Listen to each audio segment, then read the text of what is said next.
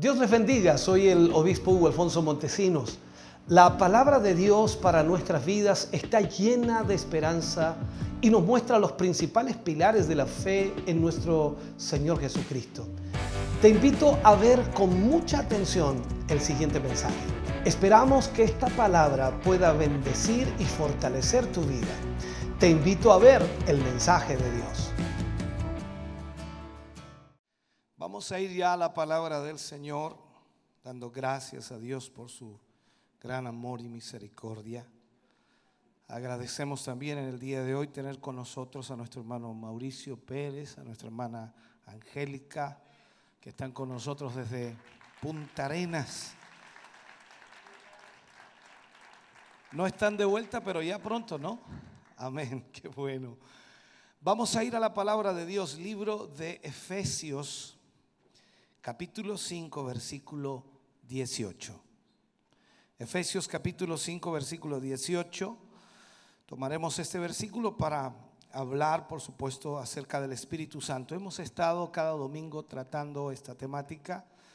Ya entramos al tema número 18 en esta área. Y algunos más quedarán, ¿no? Y podremos seguir hablando y profundizando acerca del Espíritu Santo. Efesios 5, 18, leemos la palabra del Señor, lo hacemos en el nombre de nuestro Señor Jesucristo.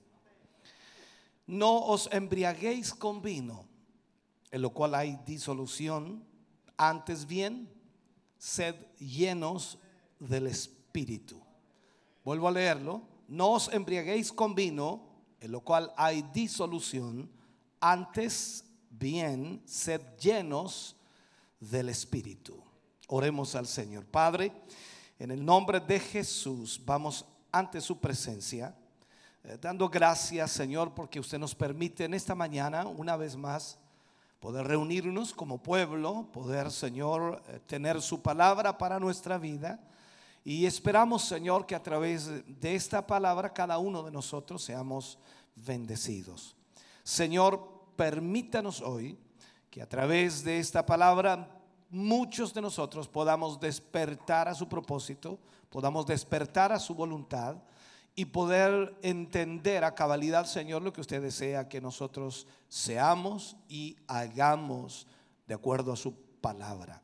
En el nombre de Jesús pedimos su dirección y su gracia sobre nosotros. Para la gloria de Dios, amén y amén, Señor. Fuerte ese aplauso de alabanza al Señor.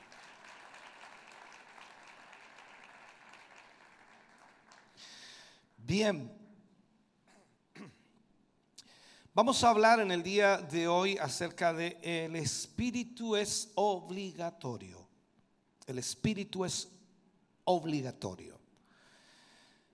Lo primero que Dios desea es que nosotros grabemos en nuestras mentes que no hay absolutamente ningún ministerio y lo digo así, ningún ministerio del Evangelio aparte del Espíritu Santo, o sea, sin el Espíritu Santo. Porque el Evangelio en sí es una administración del Espíritu. Por lo tanto, ningún ministerio que pueda actuar o realizarse en la obra de Dios puede estar fuera del Espíritu de Dios. Entonces, en este sentido, debemos entender que si el Espíritu es el que guía, dirige y enfoca a la iglesia, todo lo que haga la iglesia debe estar guiado por el Espíritu Santo. Sin el Espíritu Santo se producen exactamente como por supuesto Jesús lo dijo y lo que encontró también en su tiempo cuando Él se manifestó y Él tuvo su ministerio, cuando Él estuvo aquí, lo que producía algo sin el Espíritu eran escribas, fariseos y también hipócritas. Y eso es lo que la iglesia debe evitar. O sea, nosotros debemos ser guiados por el Espíritu para poder de esa manera estar enfocados en la voluntad y propósito perfecto del Señor. El progreso espiritual o crecimiento espiritual es imposible aparte del Espíritu de Dios. Ninguna persona, ningún creyente puede crecer espiritualmente sin la dirección del Espíritu Santo. Cuando miramos la Biblia, miramos la escritura, nos damos cuenta que es el libro más editado en esta tierra, el libro más editado en esta tierra. Así que podemos estar seguros entonces que todo lo que está en la palabra de Dios es de máxima importancia. Cada jota, cada tilde son de gran valor y nosotros no podemos desestimar absolutamente nada en ella. Dice la Biblia que si todo lo que se hubiera podido escribir acerca de Cristo, si se hubiera colocado en este libro, entonces todo el universo no lo podría contener. Es tanto lo que Jesús hizo en su ministerio que si se hubiera puesto plasmado en un libro, no, no cabría. Eso es cuanto Cristo hizo y puedo decir es en lo que Cristo realizó en su ministerio. Pero, sin embargo, tenemos hoy día la revelación en un libro que podemos sostener en nuestra mano. Un libro que tiene en sí 66 libros con enfoques, con dirección, con ministración, con doctrina, los cuales nosotros podemos sostener en nuestra mano y al leerlo vamos entendiendo el propósito de Dios y se nos va abriendo un mundo diferente a todo lo que nosotros antes hemos conocido.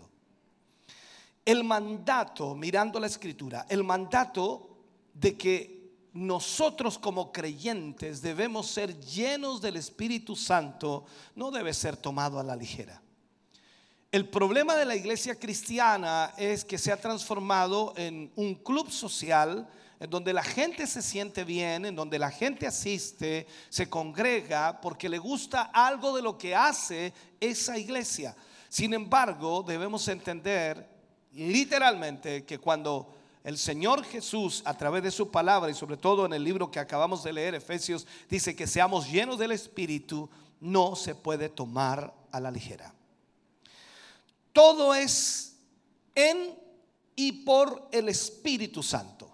O sea, somos nacidos del Espíritu Santo. Somos llenos del Espíritu Santo. Y finalmente debemos ser guiados por el Espíritu Santo. Esa es la vida del cristiano. Esa es la vida del creyente. Vuelvo a insistir, nacimos del Espíritu. Recuerde lo que le dijo Jesús a Nicodemo, te es necesario nacer de nuevo. Nacimos del Espíritu. Y al mismo tiempo entonces nosotros debemos ser luego llenos del Espíritu Santo. Y finalmente debemos ser guiados por el Espíritu Santo. Analice su vida en estos tres puntos. Nació del Espíritu, fue lleno del Espíritu, está siendo guiado por el Espíritu. Si hay cualquier anomalía y no hay alguno de estos puntos que he mencionado, hay un problema. Hay, como dicen en el término eléctrico, hay un cortocircuito en su vida y es por ello que quizás no ha logrado, no ha alcanzado o ni siquiera Dios ha podido hacer la obra que desea hacer en su vida. Solo a través del Espíritu Santo nosotros podemos conocer a Dios es imposible conocer a Dios de otra manera. Necesitamos el Espíritu Santo para conocer a Dios. Entonces, el Espíritu de Dios lo que hace es revelar las cosas de Cristo a esa nueva creación o a esa nueva criatura. Él se revela a nuestra vida a través del Espíritu Santo. Veamos una cita bíblica, segunda de Corintios capítulo 3 versículo 18. Dice, por tanto, nosotros todos, mirando, dice, a cara descubierta, como en un espejo, la gloria del Señor, somos transformados de gloria en gloria, en la misma imagen como por el Espíritu del Señor. O sea, esto simplemente dice que no podemos ser cambiados más allá de nuestra revelación de Cristo. Todo lo que usted conozca de Cristo, eso es lo que usted logrará hacer. No puede ser cambiado, transformado más allá de lo que conozca de Cristo. Esto es como preguntarle a cualquier cristiano, ¿quién es Cristo para usted? Eh, bueno, mi, mi, mi, entendemos inmediatamente por qué no ha sido transformado ni cambiado. Si debemos ser llevados a la imagen de Cristo, transformados de gloria en gloria a esa imagen, entonces no podemos ser transformados a la imagen de Cristo si no lo conocemos. Entendamos eso, por favor. La revelación es progresiva y viene a través del Espíritu Santo. El Espíritu de Dios quiere revelar a Cristo a su vida cada vez más y más. Por eso digo que el Espíritu Santo es obligatorio. Si, si yo deseo llegar al lugar al que Dios me ha llamado y me ha predestinado para estar, esto es ser conformado a la imagen de Cristo, entonces yo necesito esa revelación progresiva. No va a ser instantánea, va a ser progresiva a medida que yo busque de Dios, a medida que yo tenga relación con Él, a medida que yo conozca de Él por la revelación del Espíritu, voy a ir creciendo y, y voy a cumplir esa escritura que dice que de gloria en gloria iré siendo transformado a la misma imagen de Cristo. Cuando hablamos, por ejemplo, de la educación de la nueva creación, educar a la nueva creación, o para que usted lo entienda, educar al nuevo creyente, eso demanda el bautismo en el Espíritu Santo. Es importantísimo entenderlo, porque no podemos educar a ese nuevo creyente con dogmas humanos, ni tampoco con pensamientos humanos. Se necesita el bautismo del Espíritu Santo.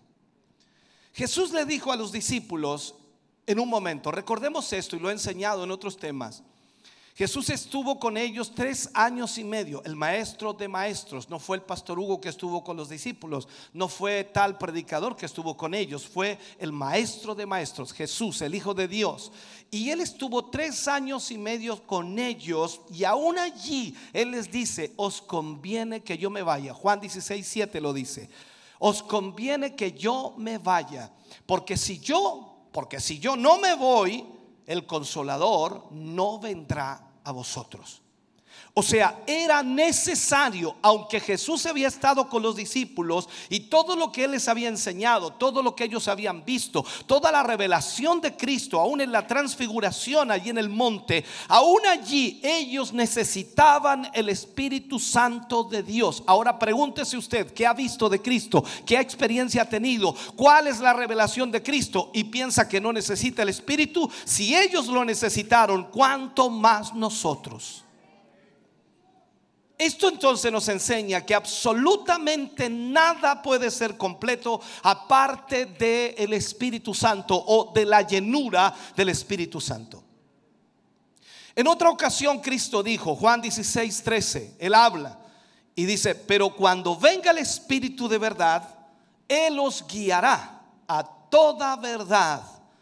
En realidad lo que está diciendo, Él os guiará a mí. ¿Por qué? Porque Él es la verdad. Nosotros pensamos que el contexto quizás lo puede enfocar de esa manera, pero si lo profundizamos, no está hablando de la verdad en medio de la mentira, está hablando de Él. Jesús dijo, yo soy la verdad. Por lo tanto, cuando el Espíritu Santo venga, os guiará a la verdad. ¿Y quién es la verdad? Cristo es la verdad. Y el único que puede guiar su vida a Cristo es el Espíritu Santo de Dios. Entonces, Él dijo que era la verdad y debemos ser guiados a esa verdad y la única manera es a través del Espíritu. La, la, revelación de Jesús, la verdad en sí mismo, está enteramente en las manos del Espíritu. El Espíritu Santo vino para guiarnos a Jesús. Y en este sentido entonces, y en este punto, en que la mayoría, la mayoría de los cristianos, y puedo agregar, la mayoría de las escuelas bíblicas, la mayoría de los institutos bíblicos, eh, dejan lamentablemente de enfatizar. Lo hacen todo algo académico en lugar de algo espiritual. Transforman toda la instrucción y la enseñanza en algo académico y no en algo espiritual. Nosotros no podemos enseñar la Biblia sin ser espirituales. No podemos hablar de las doctrinas ni de las historias bíblicas sin ser espirituales. No podemos transformar este libro en algo académico de la mente humana, del pensamiento humano. Debemos ir más allá de eso y debemos enfatizarlo espiritualmente. Los estudiantes deben convertirse en la verdad y no solo aprender la verdad. El problema de muchos hoy día es que han aprendido acerca de la verdad, conocen algo de la verdad, pero no son la verdad. Por eso usted ve a mucha gente hablando y no viviendo. Ve a mucha gente diciéndole a otros lo que deben hacer, pero ellos no lo hacen. Les enseñan a otros lo que es la vida cristiana y ellos no la viven. Ese es el problema. Nosotros no debemos aprender la verdad, sino que debemos llegar a ser la verdad. Pablo escribió de, algunos que siempre están aprendiendo, pero nunca llegan al conocimiento de la verdad. Lo dijo en 2 Timoteo 3:7. Siempre están aprendiendo y nunca llegan al conocimiento de la verdad. Entonces tenemos que aprender a Cristo y no solo acerca de Cristo. ¿Usted sabe quién es Cristo? Ah, sí, pastor, sí, él nació en Belén. Ah, ok, él era el Hijo de Dios. Él llegó hasta la cruz, murió por nuestros pecados. Y cualquiera diría, ah, este es cristiano, porque mira, sabe, sabe quién es Cristo. Pero el punto es, aprendiste de Cristo, pero lamentablemente nosotros debemos aprender a Cristo. O sea, vivir la vida de Cristo en nosotros. No tan solo aprender lo que Cristo hizo entonces podemos decir que aprender a Cristo, quien es por supuesto la verdad, significa que primero debemos ser esa verdad que predicamos. Conformarnos a su imagen es convertirnos en la verdad. Nuestra vida, nuestra vida cristiana y nuestra vida de crecimiento espiritual depende de una revelación progresiva de Cristo. Pero nunca podremos ser cambiados más allá, como dije, de nuestra revelación de Él. Por tanto, el obrar de Dios en nuestras vidas para hacernos la verdad es la única forma de que este Evangelio pueda ser efectivo. De ninguna otra manera. No es la teología la que va a ser efectivo el Evangelio, no es el conocimiento, no es lo que usted pueda explicarle a la gente o enseñarle a la gente lo que va a ser efectivo este Evangelio. Lo que hará efectivo este Evangelio será el que usted lo viva. Cuando nosotros vemos la historia y nos preguntamos por qué aquellos creyentes que fueron llenos del Espíritu Santo estuvieron dispuestos a entregar sus vidas por lo que creían. Cuando vamos a refutar o cuando mucha gente refuta el Evangelio, dicen que es una mentira, que no puede ser verdad, pero ¿cómo ellos, si, si sabían que no era verdad el Evangelio, por qué entregaron sus vidas? Ellos sabían perfectamente que Cristo era real. Ellos sabían que lo que Cristo había dicho era verdad. Y estaban dispuestos a entregar sus vidas para poder confirmar que eso era una realidad. Mira los creyentes de hoy. Un poco de calor no van, un poco de frío no van, un poco de, problemas no asisten. O sea, estamos hablando de que no conocen a Cristo porque realmente no entienden esta verdad.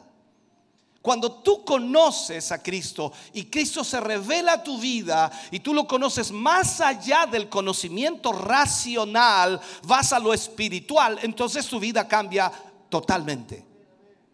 Y ese evangelio que tú vives pasa a ser más efectivo que el simple conocimiento o mero conocimiento racional. Tú no puedes predicar el evangelio a menos que tu vida refleje aquello que predicas. No puedes predicar lo que no eres. Pero el problema que tenemos hoy día es que tenemos demasiada gente predicando lo que no son. Y hablan de cosas hermosas y lindas que sería maravilloso que se pudiera tener esa realidad de vida en cada persona, pero no lo son. Si tú revisas la Biblia, vas a descubrir que en los hombres que Dios escogió para de alguna manera manifestarse o manifestar su obra o entregar su mensaje, Él hizo un trabajo de conformarlos a la verdad que iban a llevar a su pueblo.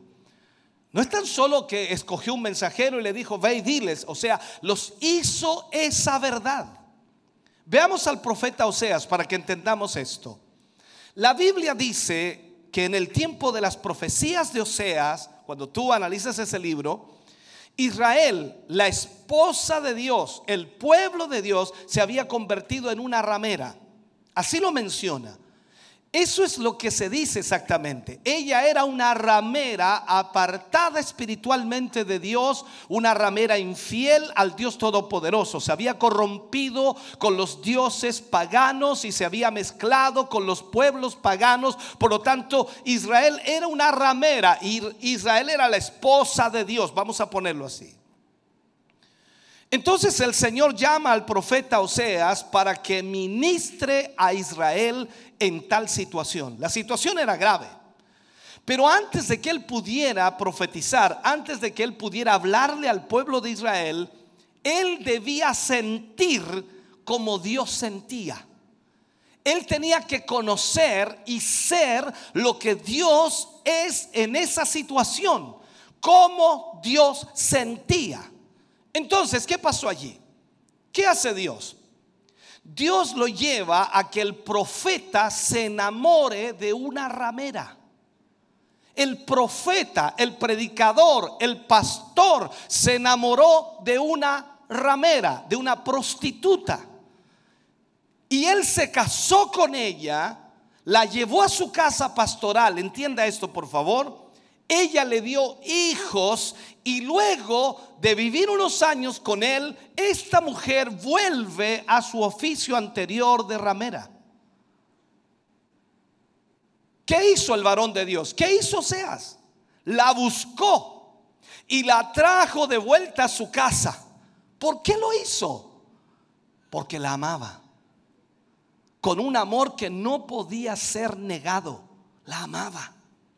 Entonces veamos esto. La razón por la cual él pasó por esto fue porque Israel, la esposa de Dios, era una ramera. Y para que él predicara y para que él hablara por Dios, debía sentir y debía conocer el dolor de cómo Dios se sentía.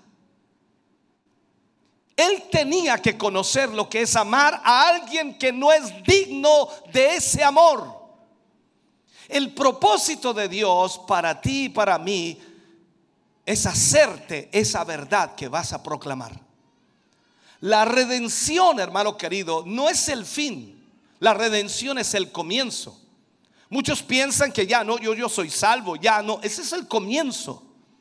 Cuando el hombre, escuche bien, cuando el hombre cayó, el hombre perdió la capacidad de poder ser conformado a la imagen de Cristo. Perdió el poder de comunicarse con Dios, su espíritu fue tan violado que cayó en sujeción al alma.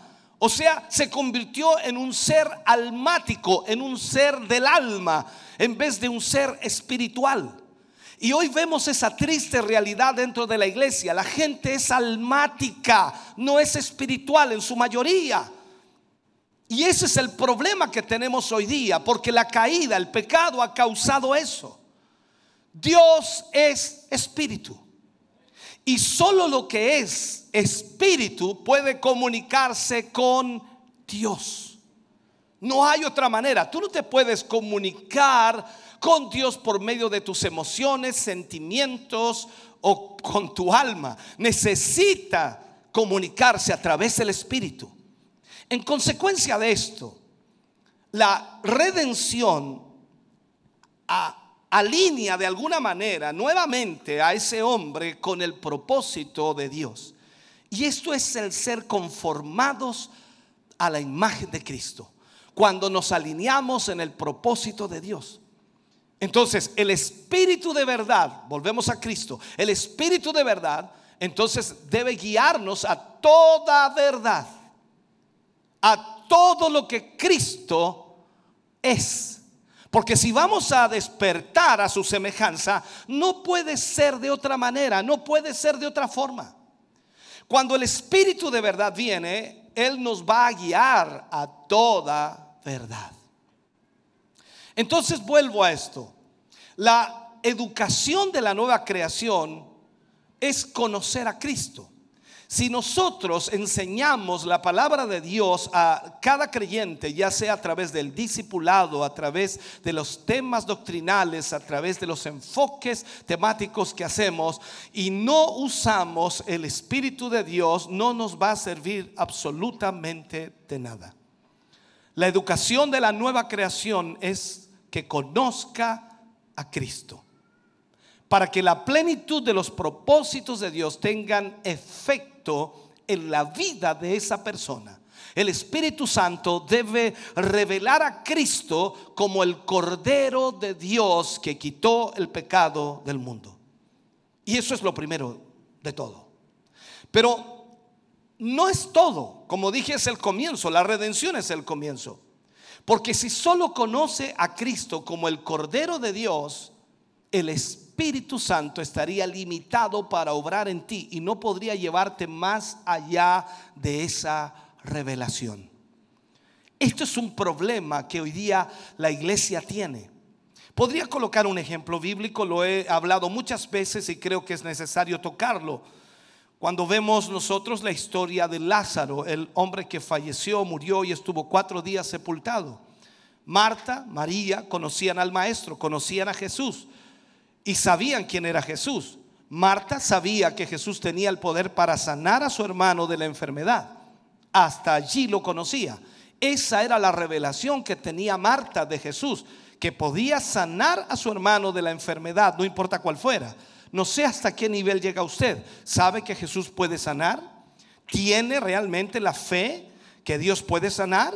¿Tiene usted el conocimiento y la revelación de que Jesús puede sanar cualquier enfermedad? Entonces Marta sabía eso. Y cuando Jesús llega al lugar de Betania, ya Lázaro había sido sepultado. Y la conversación y el diálogo que tienen allí entre Jesús y Marta se nota inmediatamente que Marta no tenía más revelación de Jesús que solamente era el sanador. Y allí en ese momento Jesús le dice, Marta, ¿no te he dicho que si crees verás la gloria de Dios? El que cree en mí, aunque esté muerto, vivirá. Y él le agrega, yo soy la resurrección y la vida. Esto es importante. Cuando Marta vio a su hermano resucitado, cuando Marta vio a Lázaro salir de la tumba y dejarle libre y quedó con vida, Marta tuvo otra revelación de Jesús. Ya no era el sanador, ahora era el que resucitaba a los muertos, era el Dios de lo imposible. Entonces veamos esto, hermano querido debe ser revelado Cristo a nuestra vida. Y debe ser revelado como el que bautiza en el Espíritu Santo. O nunca vamos a ir más allá y nunca vamos a avanzar más allá. Cuando la gente se queda solamente con el Redentor, salvación, redención. Él me salvó, Él me liberó, Él perdonó mis pecados, Él es mi Jesús. Ok, pero también debe usted ir más allá. Por eso decía la escritura que nosotros fuimos salvados a través de la sangre de Cristo, pero al mismo tiempo nosotros debemos ser salvados a través del Espíritu y luego ser llenos del Espíritu Santo. Entonces en esto necesitamos, hermano querido, ir más allá de lo que ya conocemos de Cristo. Pero él luego, la criatura, el creyente, debe ir más allá de eso y tú debes ser capaz de verlo como el, el glorificado Hijo de Dios. Y si deseas despertar algún día a su semejanza, tienes que verlo más allá. Este es el problema de muchos cristianos, que no le ha sido revelado Cristo. Y viven una vida cristiana mediocre, viven una vida cristiana sin vida espiritual y lastimosamente es difícil poder vivir la vida cristiana así. El Espíritu Santo tiene que estar en ti como una persona activa para llevarte a ese punto, porque de otra manera no vas a lograr absolutamente nada. Cuando el Señor Jesús le dice a sus discípulos en el libro de Hechos, capítulo 1, versículo 8, Él les dice, cuando haya venido sobre vosotros el Espíritu Santo, me seréis testigos. Allí está diciendo algo extraordinario. Pablo nos dice en sus cartas, y que nosotros hemos leído y conocemos, que todos los hombres deben ser llenos del Espíritu. En otras palabras, somos, somos de una u otra manera el libro que los hombres están leyendo. Porque la única manera de evidenciar a Cristo sobre esta tierra para los que no conocen a Jesús es lo que Cristo hace a través de usted. Somos entonces el libro que el mundo está leyendo. El único Cristo que ellos ven es lo que ven en nosotros. No hay más de eso. Por lo tanto, imagínate, si tu vida cristiana es mediocre, ¿qué es lo que ve la gente allá afuera? A un evangélico mediocre que no vale la pena seguir, que no vale la pena ser como él, porque mejor es el mundo.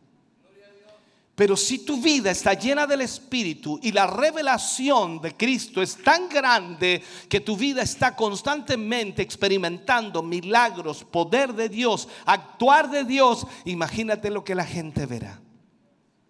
Esa gente se volverá loca querrá lo que tú tienes, buscará lo que tú tienes, los invitarás a la iglesia y nunca se negarán, correrán detrás de ti porque ven algo que es mucho mayor que lo que ven en el mundo, algo sobrenatural que se está moviendo en tu vida. Tú no eres alguien especial, tienes algo especial en tu vida y eso es lo que la gente buscará.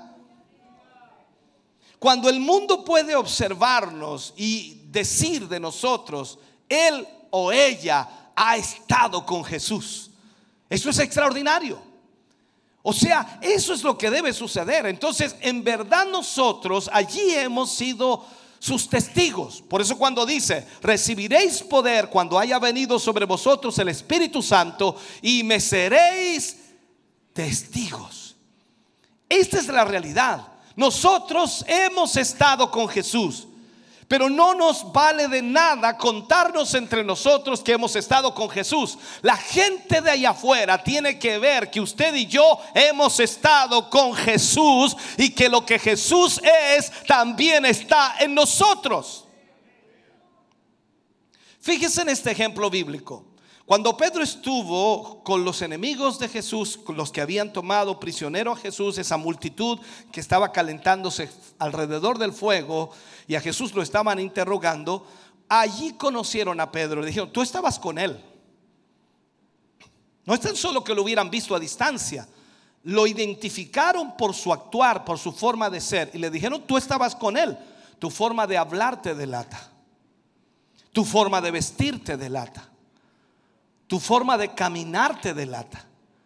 Mira hoy a los cristianos. Necesitamos ser como Jesús. Ahora, alguien dice, pero es que yo no sé cómo Jesús e-, era. La Biblia nos revela y el Espíritu Santo nos revela lo que es Jesús. La genética hoy, la genética humana es increíble, ¿no? Cuando usted tiene un hijo se parece un tanto a usted, un tanto a su esposa, así pasa, ¿no?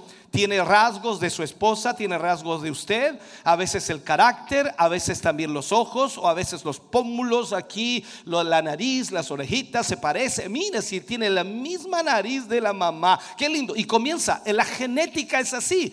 Tú has estado con Cristo y ni se te nota. Entonces, ¿cómo demostramos que hemos estado con Cristo? Lo demostramos con nuestras palabras y con nuestras actitudes. Por supuesto debemos testificar verbalmente, pero esto no vale nada a menos que exista y que se vea un testimonio de Cristo en nuestras vidas. Tiene que ir más allá de lo verbal, tiene que ir a la acción, a, la actitud, al carácter, a la forma de vida.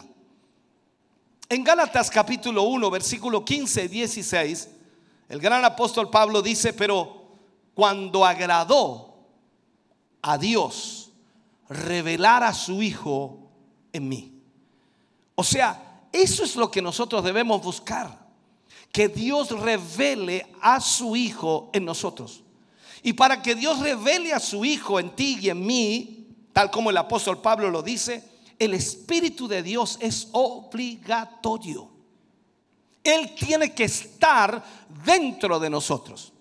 ¿Sabe usted que el bautismo en el Espíritu Santo es una experiencia subsiguiente al nuevo nacimiento o a la salvación, para que lo entienda? Y para que usted sea ese vaso a través del cual Dios pueda de alguna manera revelar a su Hijo, debe estar lleno del Espíritu Santo debe estar lleno del Espíritu Santo. O sea, usted y yo debemos buscar la llenura del Espíritu Santo constantemente. Si no es en este culto, será en el próximo. Si no es en el próximo, será en el siguiente. Y si no es en el siguiente, tendrá que ser en el siguiente. Pero lo buscaré, lo buscaré hasta que lo encontraré. Porque necesito estar lleno del Espíritu Santo. Cuando esté lleno del Espíritu Santo, mi carácter cambiará. Cuando esté lleno del Espíritu Santo, mis pensamientos cambiarán. Cuando esté lleno del Espíritu Santo, mis ideas serán ordenadas. Cuando esté lleno del Espíritu Santo, mis palabras serán diferentes. Eso debe suceder porque Cristo viene a vivir a través de ti la vida que por supuesto Él hubiera vivido si estuviera en este tiempo, en esta tierra. Debemos ser guiados por el Espíritu porque por supuesto hay un mundo que se pierde.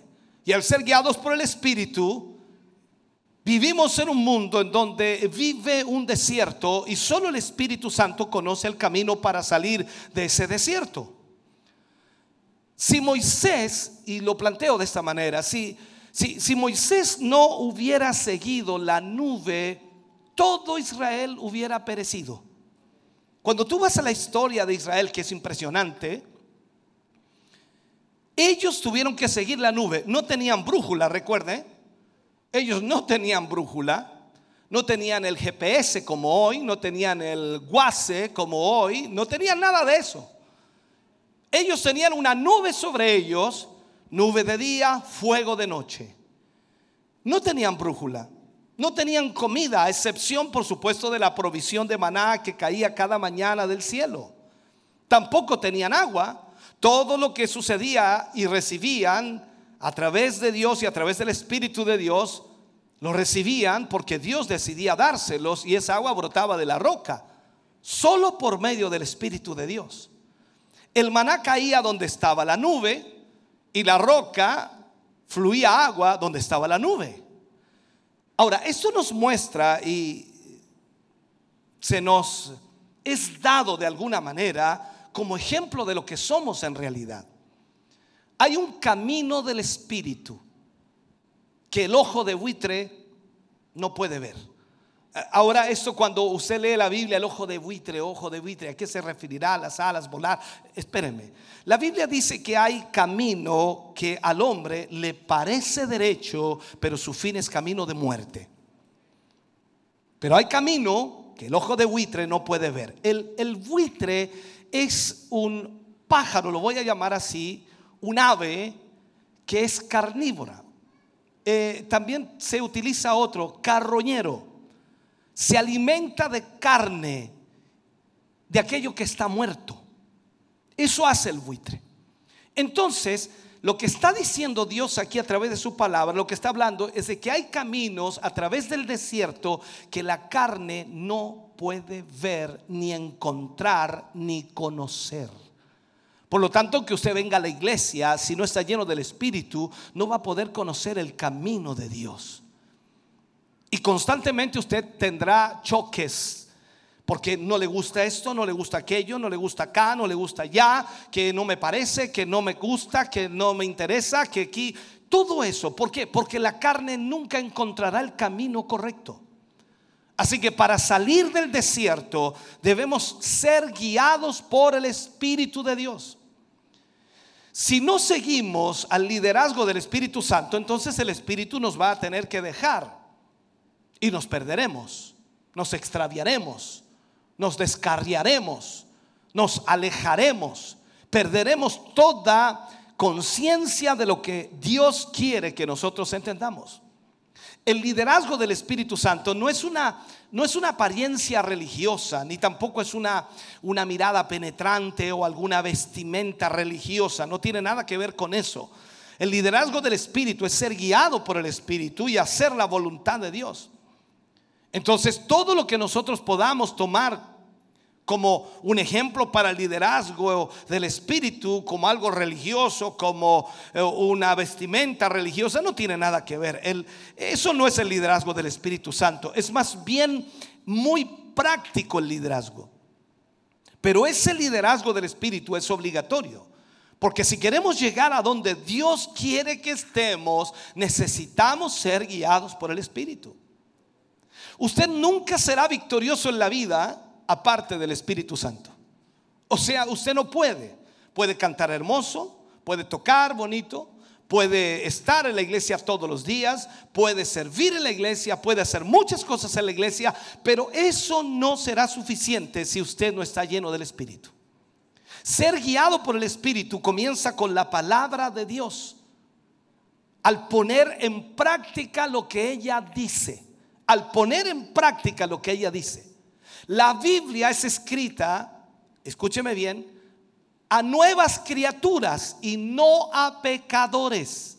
La Biblia no es para los pecadores, la Biblia es para los nuevos creyentes. La Biblia es para aquellos que han aceptado, recibido a Cristo en su vida, aquellos que han decidido seguir al Señor. La Biblia es para ellos dice muy poco a los que no son de Dios, o sea, a los no salvos. Así que usted no saca absolutamente nada con agarrar la Biblia y tirársela en la cara a los inconversos. No saca nada. Porque la Biblia no es para ellos, la Biblia es para usted para que usted cambie, para que usted sea transformado, para que usted obedezca, para que usted se someta, para que usted sea testimonio, para que usted pueda mostrar lo que Cristo puede hacer en la vida de un hombre y de una mujer que estaban perdidos, sin esperanza, que iban camino al infierno, pero gracias a la misericordia de Dios fueron alcanzados y esa palabra los cambió y los transformó.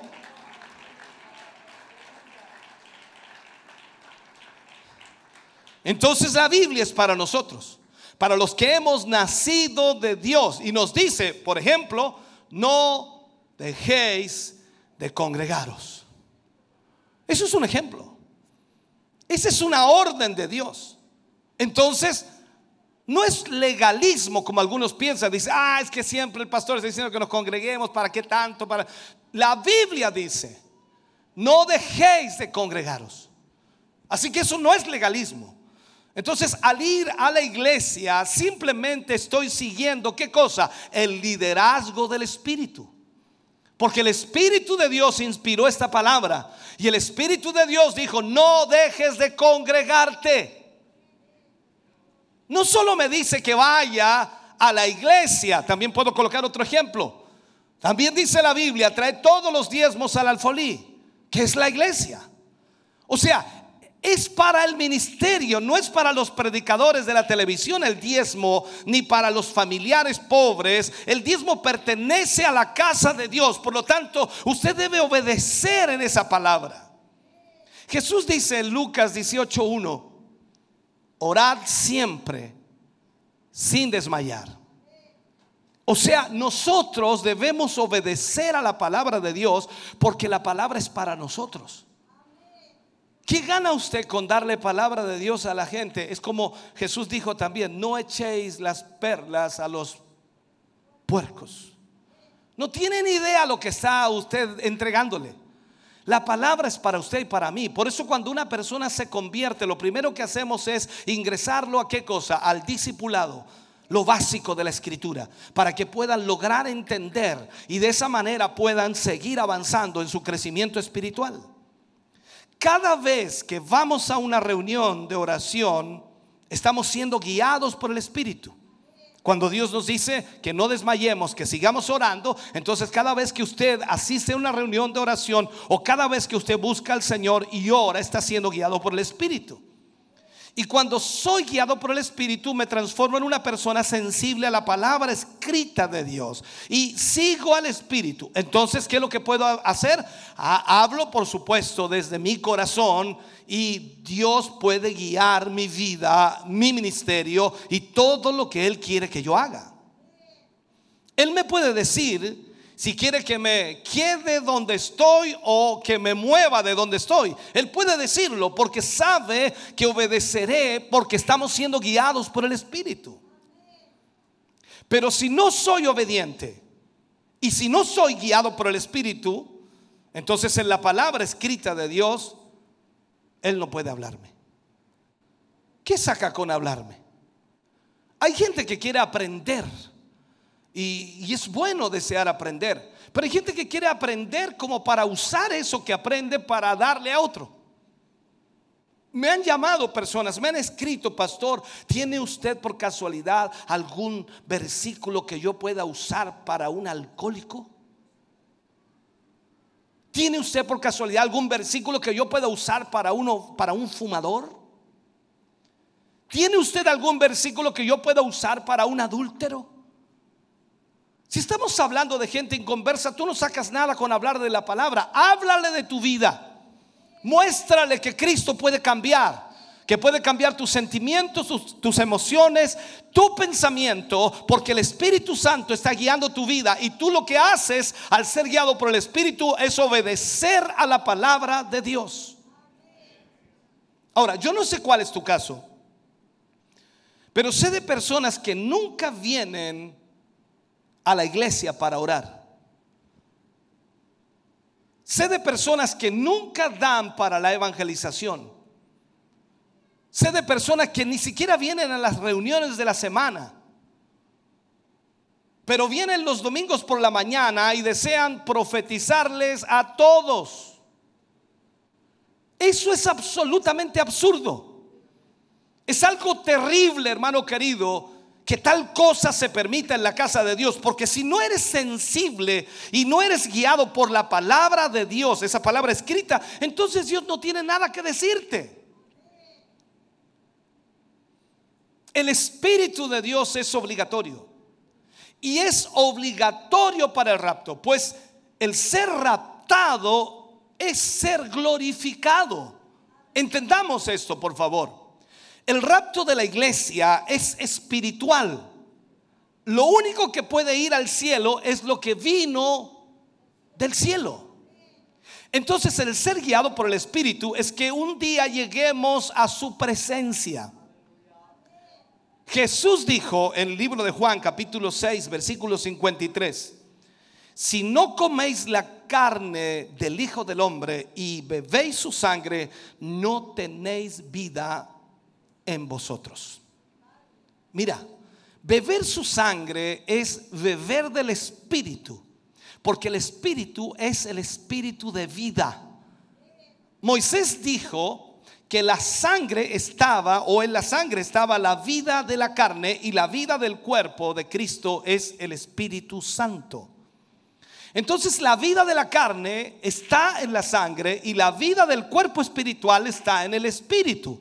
Pablo también hace esa referencia y dice que hay una lucha entre la carne y el espíritu constantemente.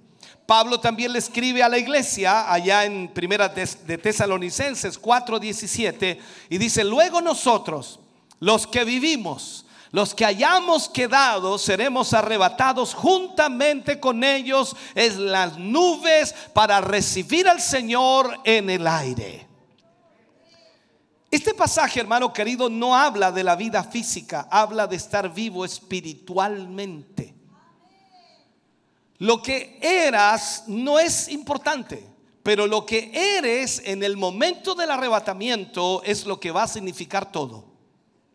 Ser lleno del Espíritu es un término en tiempo presente. No que fuiste lleno tantos años atrás. Oh, yo me acuerdo cuando me llenó el Señor 20 años atrás. ¡Wow! Fue tremendo. ¿Y ahora cómo estás? Aquí estoy. Esto no es así.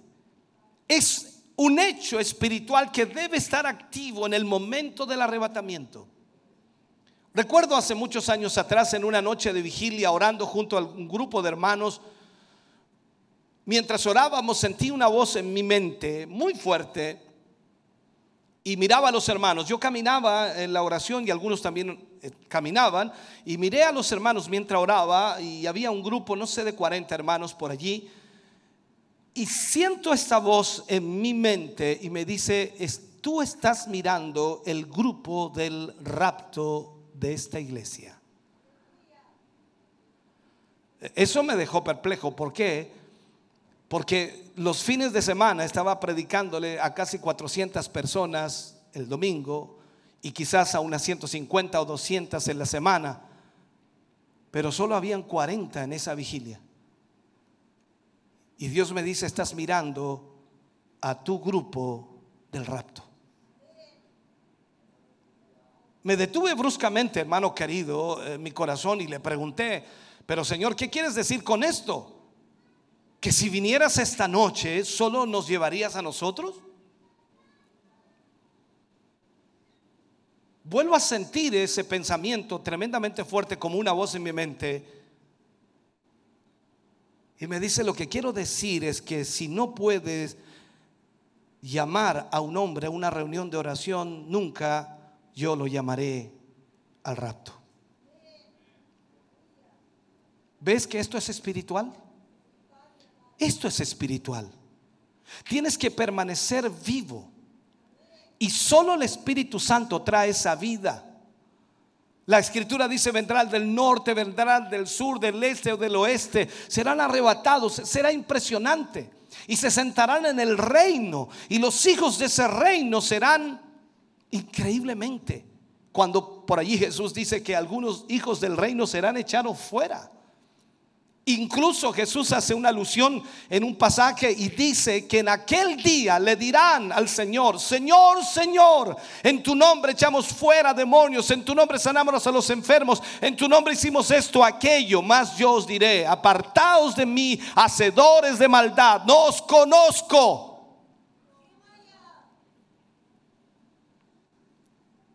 Relación con Dios. Déjame terminar con este mensaje. El espíritu es obligatorio. En alguna ocasión había estado ayunando muchos días buscando a Dios y, y de una u otra manera, tú no puedes buscar a Dios resueltamente y acercarte a Él sin que Él, el rapto, se vuelva una realidad muy presente. Cuando tú buscas a Dios incesantemente y cuando tú comienzas a orar y a buscar al Señor y buscar su presencia, el rapto se hace inminente en tu mente y en tu corazón. Comienzas a pensar como aquellos en la Biblia que decían, Él puede venir en cualquier momento. Y lo primero que nace en tu corazón, la primera pregunta que viene a tu corazón, ¿Está mi corazón bien? ¿Estoy listo? ¿Está todo como debiera estar? Recuerdo que aquella mañana estaba solo en la iglesia en un ayuno. Recuerdo que estaba pensando en el rapto. Y Dios me dijo que seríamos transformados en un momento, en un abrir y cerrar de ojos. Eso es instantáneamente. Si ocurriera en este momento, los santos se irían transformados en una veinteava parte de un segundo.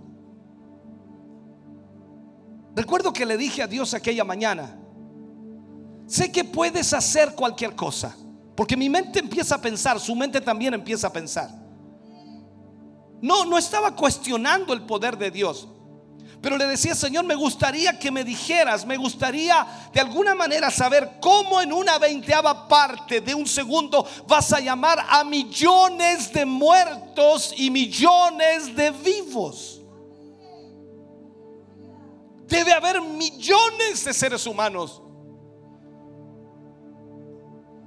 Sé que somos la minoría, pero, pero debemos ser millones de creyentes. Entonces mi mente como que, como que quería estallar porque no entendía eso. ¿Cómo vas a llamar a todos por su nombre en una veinteava parte de un segundo? José, Mario, María, María, yo me vuelvo loco. O sea, eh, mi mente no entendía. Ahora, tú puedes juzgar lo que yo estoy explicándote ahora. Dice, pero ¿cómo habla de eso? Yo no le preguntaría eso al Señor, pero yo le preguntaba. Y algo habló mi vida en ese momento. Y responde esto, no voy a llamar a nadie por su nombre. Hace dos mil años atrás envié mi Espíritu Santo a esta tierra para apartar una novia para mi hijo. Y cuando llegue el día de la boda, solo voy a llamar de vuelta a casa a todos los que tienen dentro de ellos el Espíritu Santo.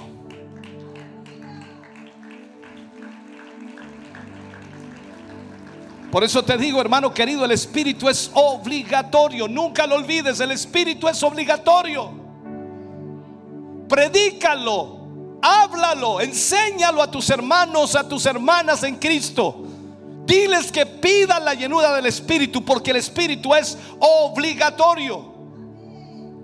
No es suficiente que haya sido lleno hace 20 años atrás, hace 10 años atrás, hace 5 años atrás. Necesitas una vez más la llenura del Espíritu. Tienes que ser lleno hoy.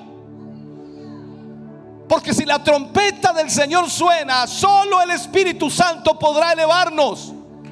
No serás tú el que vuele, no seré yo el que vuele. Es el Espíritu Santo que está en nosotros.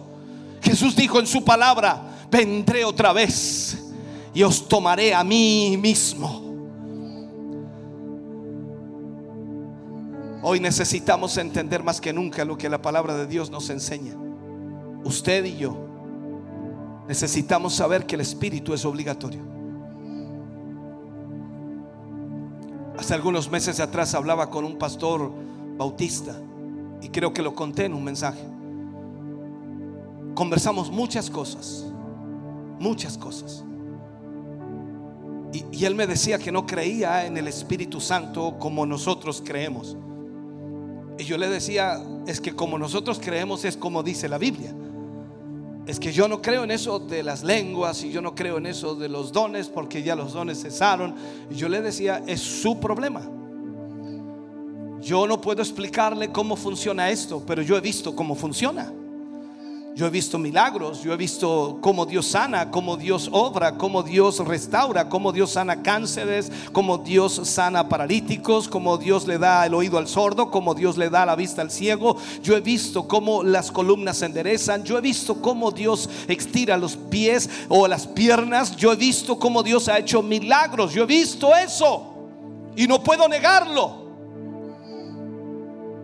Y él decía, es que, yo no logro entenderlo. Y en un momento llegamos a un punto en donde eh, él me dice, un día estaba preparando un mensaje para el domingo, dijo, y sentí algo, una emoción tan grande a través de la palabra y, y como que me detuve, me dio miedo. Yo le dije, ese es el espíritu.